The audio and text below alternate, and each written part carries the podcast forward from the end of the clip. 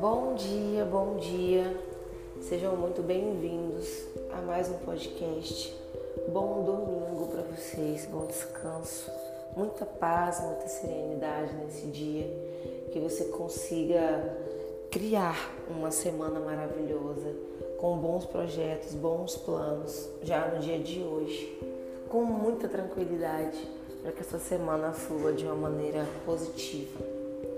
Eu estava aqui começando a escrever algumas coisas e começando a pensar o que falar nesses penúltimos episódios sobre o ansioso e o que ele sente e as dificuldades dele, que não é sempre baseada nas coisas que a gente encontra na internet e nos livros. Você é uma pessoa acumuladora? Você guarda coisas que possivelmente não vai usar novamente, fios velhos, carregadores que não funcionam mais, porque talvez voltem a funcionar em algum momento. Uma pessoa que compra roupas que não, não cabem ainda, é, mas se projetam para poder caber na roupa e acumula uma quantidade de roupas. Uh, uma pessoa que tem roupas há mais de dois anos que elas não utilizam no guarda-roupa, você é uma dessas pessoas?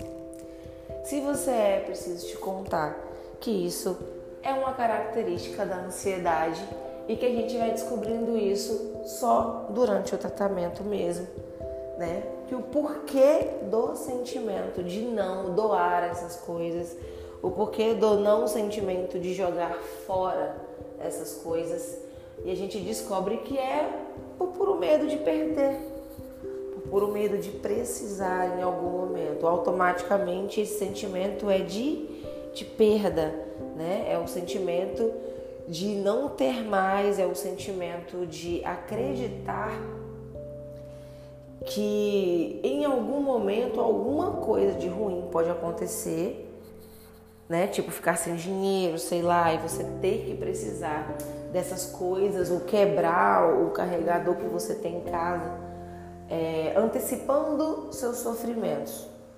Tudo que você começa a antecipar o seu sofrimento, ele é relacionado à ansiedade. O ansioso tem por si só o imediatismo e a pressa de futuro, né?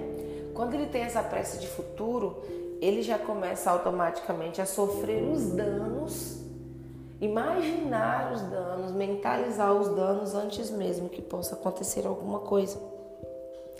Eu fui descobrindo isso, gente, no meu processo e eu identifiquei várias coisas da ansiedade que eu fui descobrindo, né, tendo tendo o transtorno, essa é a verdade. A gente não consegue muito descobrir de início, é quando você começa a tentar entender, mas por que, que eu guardo essas roupas? Por que, que eu tenho tanta roupa que faz tantos anos que eu não uso?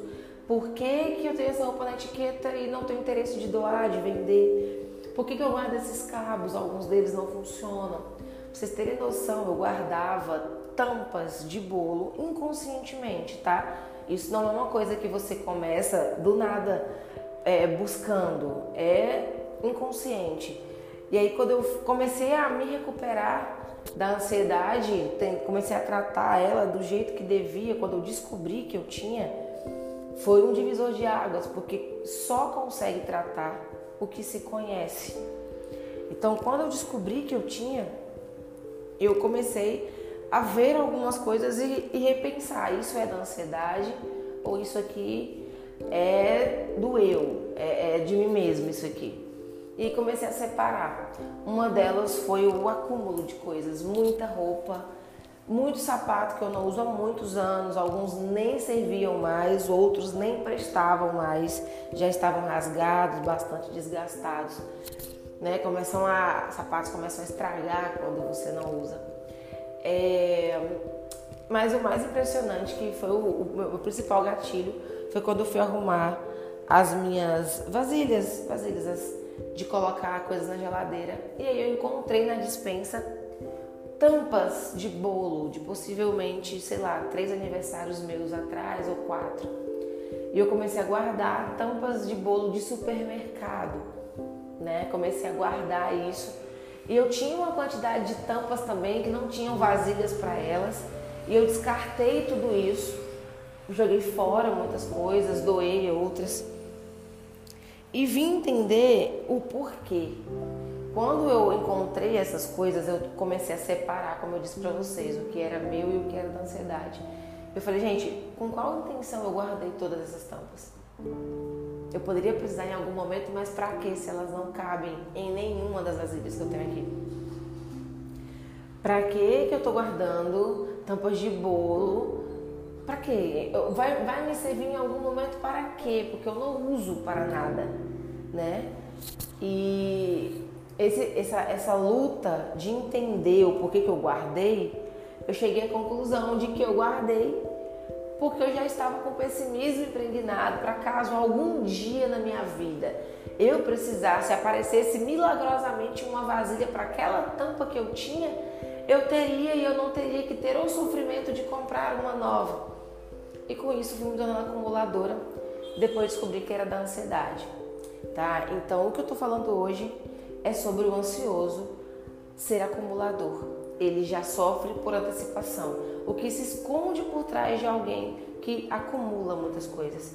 Então, galera, para começar esse processo, hoje é domingão, se quiser arrumar o guarda-roupa, se quiser arrumar as vasilhas aí na prateleira, na, na dispensa, onde é que você guarde, comece a ver o que é que você não, não usa e o que é que tem extra, no sentido de quebrado, no sentido de reserva da reserva tanto em roupas quanto sapatos.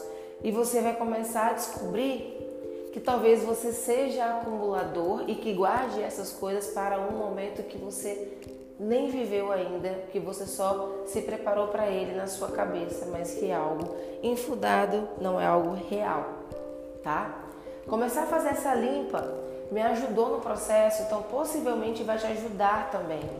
Ajudar no processo no sentido de começar a esvaziar lugares, tá? Para que você tenha espaço emocional para evoluir. O organizar um guarda-roupa, organizar uma dispensa, organizar uma prateleira te ajuda no processo se desvincular do que não é seu. Você começa a desvincular do que não é seu, que você achava que era, que você achava que precisava, só por vínculo à ansiedade, no instinto de autodefesa sobre o futuro. Você não precisa entrar em futuro, em, em proteção do que ainda não aconteceu. É tipo isso. Você não precisa sofrer pelo futuro que só você criou na sua cabeça, porque as coisas mudam constantemente. Ok? Espero que esse vídeo seja alivi esse áudio seja aliviador. É o costume com o YouTube. Seja aliviador, te traga tranquilidade e te, tenha te dado uma luz sobre as coisas que você precisa começar a fazer para que a sua vida você consiga ver de uma forma mais ampla e organizada. Um beijo e bom domingo.